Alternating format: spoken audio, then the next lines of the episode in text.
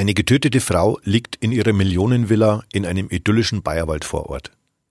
Die Polizei spricht zunächst von einem mysteriösen Fall. Dann werden horrende Unterhaltungssprüche gegen den Ex-Mann bekannt und der Wunsch nach einem James-Bond-Auto, das es ihr angetan haben soll. Der frühere Schwiegervater wird festgenommen, weil er aus Angst um das Familienvermögen zur Waffe gegriffen haben soll. Das Schlimmste war eigentlich, dass er die Teekaraffe dazu verwendet hat, um sie anschließend tatsächlich zu erschlagen, weil sie sich noch bewegt hat. Sein spätes Geständnis von Streit und Notwehr bekommt aber schnell Risse, als klar wird, Monika S. wurde von hinten erschossen. Urteil wurde jedoch am Ende keins gesprochen. Spuren des Todes. Verbrechen in Ostbayern. Der True Crime Podcast der Mittelbayerischen Zeitung. Willkommen zur siebten Folge unseres True Crime Podcasts.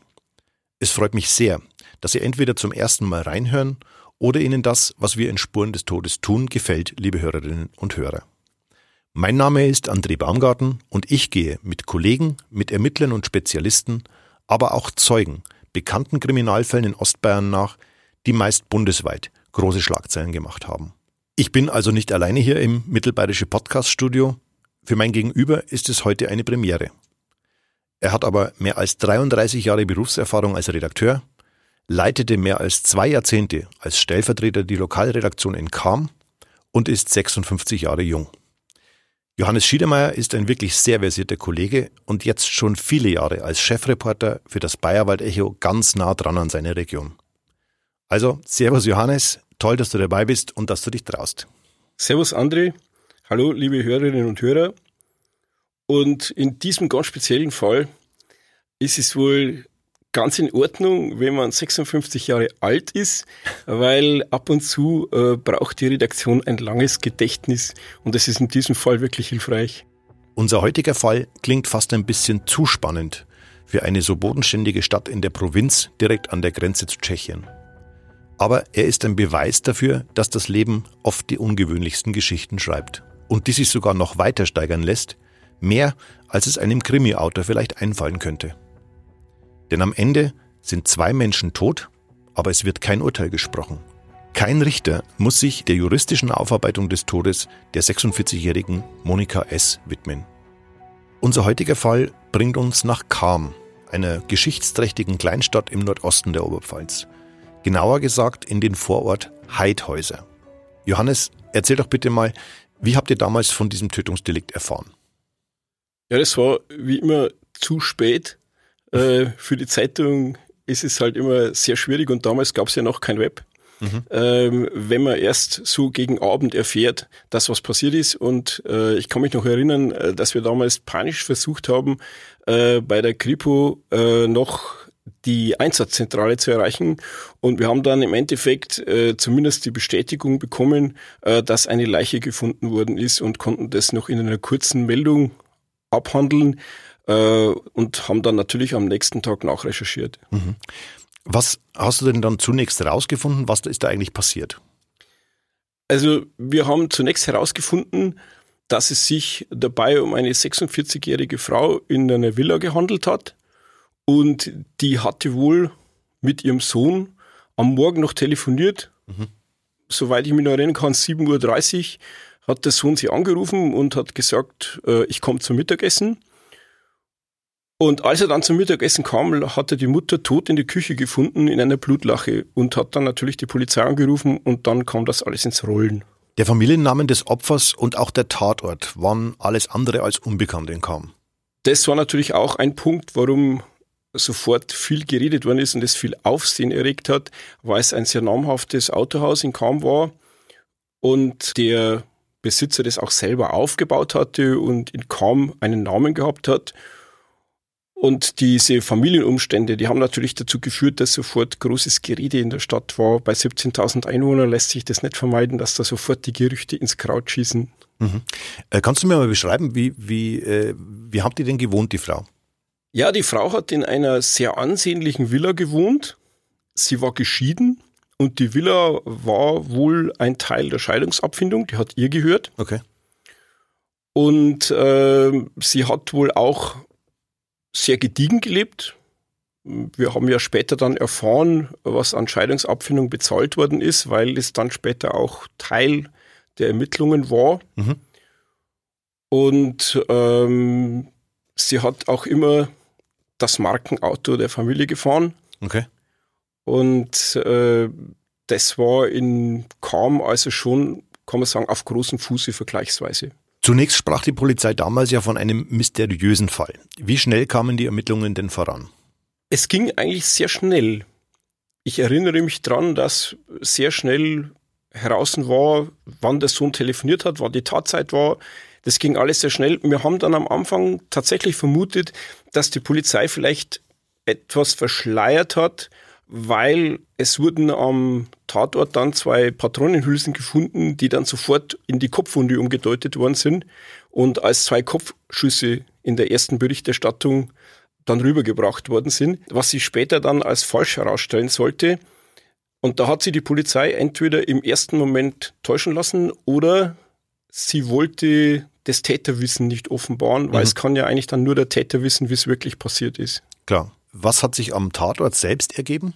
Am Tatort wurden zwei Patronenhülsen gefunden, 765. Und äh, es wurden Scherben gefunden von einem Gefäß. Und die Frau hat wohl eine sehr schwere Kopfwunde erlitten. Und ähm, es muss ziemlich blutig gewesen sein. Mhm. Ähm, jetzt war das dann ein Raubüberfall oder konnte das gleich ausgeschlossen werden? Also der Raubüberfall ist eigentlich ziemlich schnell ausgeschieden, weil nichts gefehlt hat. Mhm. Und, und in dem Haushalt hätte man dann schon was mitnehmen können. Und zudem war es wohl so, dass die Frau den Täter hereingelassen hat, weshalb man davon ausgegangen ist, dass sie ihn gekannt hat. Mhm. Und der war wohl auch äh, drin gesessen und sie hat ihm sogar was zu trinken angeboten. Also sie hatten wohl bewirtet. Okay. Und deswegen ist man davon ausgegangen, sehr schnell davon ausgegangen, dass die zwei sich kennen. Also ich glaube, die Ermittlungen haben sich relativ schnell auch auf das Umfeld der Frau konkretisiert oder beziehungsweise fokussiert. Die Familie war sehr bekannt und auch anerkannt in Kam. Gilt das auch für Monika S? Was, was konnte man denn zu ihr rausfinden? War die in Vereinen engagiert oder war die zurückgezogen? Also wir wussten eigentlich sehr wenig über sie. Sie war eine sehr freundliche, ruhige Frau, aber im Endeffekt eigentlich ein unbeschriebenes Blatt. Du hast es gerade erwähnt, äh, dann gab es ja auch schnell erste Gerüchte zu dem Fall. Von einem Notarzteinsatz auf einer Polizeiwache war zum Beispiel die Rede. Ja, da hat es dann die ersten Überlegungen gegeben, die konkret dann äh, zu einem möglichen Täter geführt haben, weil bekannt war, dass der Schwiegervater, äh, der ehemalige, äh, sehr krank war, mhm. herzkrank war und zu diesem Zeitpunkt wohl auch unheilbar krebskrank. Ähm, und äh, als dann die Rede war von einem Zeugen, einem älteren Zeugen, der bei der Vernehmung zusammengebrochen ist und Herzinfarkt bekommen hat und ins Krankenhaus eingeliefert worden mhm. ist, war natürlich ganz schnell der Schwiegervater Gesprächsstoff. Okay. Ähm, zumal natürlich, wenn du in Kam, ins Kamer Krankenhaus eingeliefert wirst, also da müsste auch eine Redaktion schwer von Kaffee sein, wenn sie dann niemanden hätte, der ihr einen Tipp geben würde. Und wir haben den Tipp auch sehr schnell bekommen, waren aber da am Anfang auch vorsichtig im Umgang damit. Klar. Hier wieder ein kleiner Hinweis in eigener Sache. Spuren des Todes ist nicht der einzige Podcast der Mittelbayerischen. Zu finden sind unsere Audioformate nicht nur auf www.mittelbayerische.de, sondern überall, wo es Podcasts gibt. Also beispielsweise bei Spotify, Apple Podcasts oder auch dieser. Dort kann man sie natürlich auch abonnieren und gerne eine Bewertung hinterlassen. Am 21. Februar 1997, also zwei Tage nach der Tat, wird Franz S. Senior von der Polizei festgenommen. Am Krankenbett wird dem 76-jährigen Seniorchef eines Karma Autohauses mit mehr als 60 Angestellten der Haftbefehl eröffnet, wegen Totschlags. Johannes, wie wurde denn die offizielle Bestätigung der Ermittler in Kam aufgenommen? Da gibt es natürlich immer die einen und die anderen. Die einen waren bestürzt, weil sie gesagt haben, es hätte man ihm nicht zugetraut. Die anderen haben gesagt, naja, er war auf der Jagd ja auch nicht von schlechten Eltern. Also der hat schon auch geschossen, wenn es notwendig war. Und äh, die haben dem das von vornherein zugetraut. Wenn andere gesagt haben, im ersten Moment, wieso sollte er? Okay, verstehe. Dass man im Umfeld suchen muss, stand ja sehr, sehr bald fest. Aber wie kam die Polizei Franz S. denn auf die Spur? Also was führte denn eigentlich zu diesem Haftbefehl? Ja, es war der berühmte Kommissar Zufall, er hatte nicht damit gerechnet, dass der Briefträger am Haus vorbeikommt. Und der Briefträger hat die weiße Limousine gesehen vom Haus und wusste auch, wem die gehört. Und hat, wie er später gehört hat, dass es zu dem Mord gekommen ist, bei der Polizei angerufen und gesagt, ich weiß, dass er da war, ich habe ihn gesehen. Okay. Ich glaube, äh, das Verhältnis zu seiner Ex-Schwiegertochter war nicht das Beste. Einerseits hat man wohl annehmen können, dass er keinen Spaß an ihr hatte, weil es hat sich ja später herausgestellt, dass sie 6500 Mark Abfindung bekommen hat, was für die damalige Zeit ein unglaublicher Haufen Geld war. Das wäre es heute auch noch. Ja, und zusätzlich gab es auch noch alle drei Jahre ein Auto. Und es ist sehr viel Geld aus diesem Autohaus herausgeflossen und später hat sie ja dann auch mal zur Insolvenz geführt nach diesem Fall. Und jetzt ist man natürlich irgendwann davon ausgegangen, dass derjenige, der das Autohaus aufgebaut hat, darüber nicht sehr amüsiert war, mhm. dass da so viel Geld rausgeflossen ist und wohl auch Angst um sein Lebenswerk hatte, was natürlich ein starkes Tatmotiv gewesen wäre in dem Moment. Wobei die Scheidung von Franz S. Junior, also dem Juniorchef des Autohauses, zum Zeitpunkt der Tat ja schon fast zehn Jahre her war. Das ist richtig. Auf der einen Seite muss man natürlich davon ausgehen, dass sich die Lage zugespitzt hat. Das heißt, äh, dieses Autohaus war im Grunde genommen ein Goldfass ohne Boden am Anfang. Das hat der Senior mal selber gesagt. Es ist so viel Geld reingekommen, dass man es eigentlich gar nicht mehr tot machen hat können. Und dann später in, bei seinem 75. Geburtstag hat er im Interview mit der Mittelbayerischen Zeitung gesagt, wir müssen davon ausgehen, dass jetzt der Markt aufgeteilt ist und der Kuchen nur verteilt werden kann. Der wird nicht mehr größer, mhm. der wird verteilt. Das heißt, er hat ganz genau gesehen, äh, dass auf Ewigkeit die Kuh nicht zu melken ist. Das Wachstum letztlich ein Ende haben wird. Ne? Genau. Was weiß man denn über Franz S. Senior? Der war, wenn ich mich richtig erinnere, sogar Ehrenbürger der Stadt, oder? Wie könnte man ihn denn beschreiben? Also er war so ein richtiger Self-Made-Man. Mhm. Er war ein unglaublich bauernschlauer Typ. Über den haben wir am Anfang alle gelacht, weil er musste dann irgendwann aus der Stadt ausziehen. Er war seit Generationen Schmied. Und dieses Erbe hat er auch angetreten, hat aber dann später das Autohaus dazugenommen. Und als er aus der Stadt raus musste, weil er so groß war, hat er sich eine Kreuzung ausgesucht, die heute noch nach dem Autohaus benannt wird von den Kammern. Okay. Und ist da rausgegangen aus der Stadt und alle haben gesagt, der tickt doch nicht richtig, wieso tut er das? Der hatte aber die Autos gezählt. Der hat genau gezählt, wie viele Autos wo vorbeifahren und hat sich an den größten Knotenpunkt von Kam, hat der sich angesiedelt. Das zeugt von Weitblick.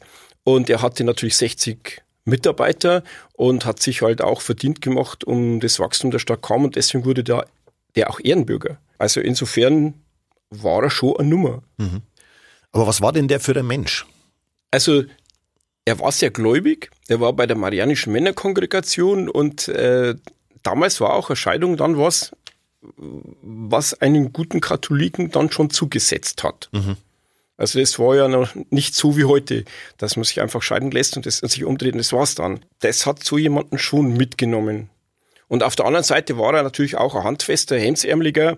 Ich weiß noch genau, er hat uns mal geholt. Da hat er ein, eine Wildsau angeschossen und das hat er nicht gemerkt. Er hat sie aufs Schulterblatt geschossen und dann war die bewusstlos. Und da war die im Kofferraum von seinem Auto und hat das Auto, den Typ, in die Garage gestellt.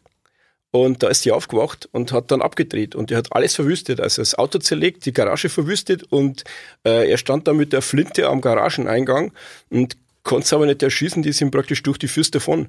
Und äh, da hat er dann die Zeitung geholt und gesagt, schaut euch mal meine Garage an. Also der war schon so ein hemdsärmlicher Typ, der dann schon, also... Einfach einmal gehandelt hat. Ja, genau. Man muss natürlich erwähnen, äh, dass die Frau S. sich scheiden hat lassen, weil eine jüngere Frau im Spiel war. Okay kam natürlich auch noch hinzu, Geräte in der Stadt und, und, und. Ja. Also alles Dinge, die äh, Franz S. Senior vermutlich nicht gern gesehen oder auch nicht gut gefallen haben. Genauso. Wir haben es ja gerade schon erwähnt, die Scheidung war ja zu dem Zeitpunkt schon fast zehn Jahre her. Warum soll er sie nach dieser so langen Zeit denn getötet haben? Ja, wie schon gesagt, es hat sich die finanzielle Lage wohl verschlechtert. Es war nicht mehr so viel Geld aus dem Autohaus rauszuholen und es floss ziemlich viel Geld in private Belange. Und da hat man ihm als Motiv unterstellt, dass er letztlich die Quelle der größten Abflüsse beseitigt haben könnte. Mhm. Ich glaube, sie hat sich sogar irgendein ganz besonderes Auto, das ihr alle drei Jahre zusteht, gewünscht, oder? Ja, das war, wie so oft, wenn es lange gärt, ist es oft der kleine Auslöser. Mhm. Sie hat also nicht das Markenauto des Hauses bestellt, äh, sondern ein James Bond Fahrzeug einer anderen Elite-Firma, okay. ähm, die auch noch am Ort war. Und das hat wohl dann zum echten Zerwürfnis geführt. Ich verstehe. Was hat denn die Polizei sonst noch unternommen, um diesen Fall aufzuklären? Sie haben es nie geschafft, die Waffe zu finden, die Tatwaffe zu finden, obwohl sie überall gesucht haben, obwohl etliche Hinweise drauf da waren, wo er vorher war. Mhm.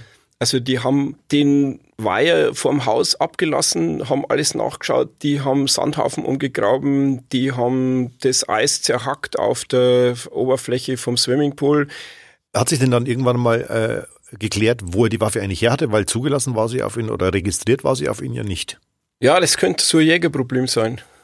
Wenn du viele Waffen hast, hast du eventuell auch eine, die nicht zugelassen ist. Okay. Und man konnte sie ihm nie nachweisen und man hat auch den ursprünglich gefunden und später die Waffe auch nicht. Mhm. Nach mehr als zwei Wochen in Untersuchungshaft hat der Verdächtige dann aber eben doch noch zumindest ein Teilgeständnis abgelegt. Ich wollte sie nicht töten, ich wollte sie nur kampfunfähig machen. Das erklärte Franz S. Senior damals den Kripo-Beamten. Also mir hat dann ein Kripo-Beamter erzählt, dass er in der Vernehmung wohl gesagt haben soll, ich bin ein kranker alter Mann und sie hat mich hinterrücks angegriffen. Der Kripo-Beamte hat damals relativ deutlich durchblicken lassen, dass sie das nicht abgenommen haben. Und es sollte sich ja auch später herausstellen, äh, dass die Version für im Grunde genommen unhaltbar war, mhm. weil die Spuren am Tatort einfach eine andere Sprache gesprochen haben. Wobei sich mir jetzt aber trotzdem eine Frage aufdrängt. Warum hatte er denn eine Pistole dabei, wenn er nur mit ihr reden wollte, wie er zunächst, glaube ich, angegeben hatte? Also das ist einer von den vielen Widersprüchen, auf die die Kripo gestoßen ist. Es ging ja schon damit los, dass er gesagt hat, er war auf dem Weg zur Jagd. Mhm. Ähm, er hatte aber seine weiße Limousine vom Haus stehen und nicht den Jeep. Okay. Äh, also es war schon mal das falsche Auto für die Jagd. Und äh, dass man dann die Pistole einsteckt, wenn man ins Haus geht und nur reden will, äh, das war, wurde ihm natürlich auch nicht abgenommen. Mhm. Es wirft zumindest Fragen auf. Genau, also es hat zumindest neue Fragen aufgeworfen und dann kommen noch die Tatortspuren dazu, die auch nicht gepasst haben. Mhm. Und dann war er für die Kripo natürlich ganz nah dabei. Antworten darauf, wieso Franz S. zu einem klärenden Gespräch mit seiner Ex-Schwiegertochter eine Waffe mitnimmt, gibt's leider nie. Denn aufgeklärt wird dieses Verbrechen nicht. Der 76-Jährige stirbt 27 Tage nach der Tat in einem Straubinger Krankenhaus.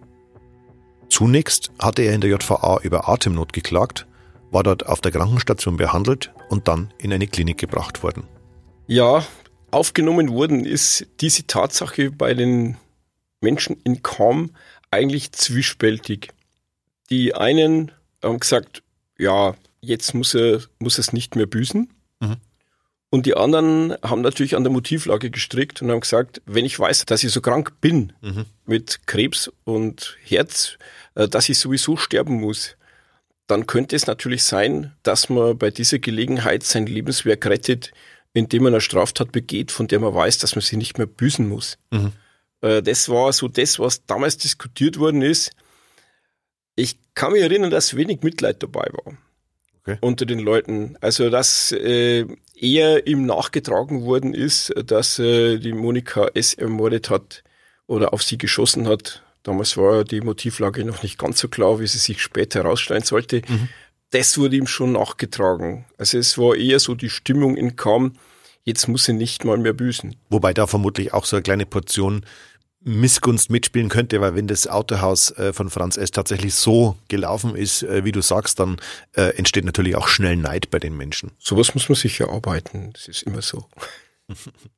Hast es gerade schon angedeutet, einen Tag nach seinem Tod in der Justizvollzugsanstalt in Straubing werden zwei, wie ich finde, sehr wichtige Aspekte in dem Fall bekannt, die Franz S. Aussagen von Notwehr zumindest mehr als fragwürdig erscheinen lassen. Ja, das war so ein absoluter Glücksfall, den der Journalist ab und zu auch mal braucht.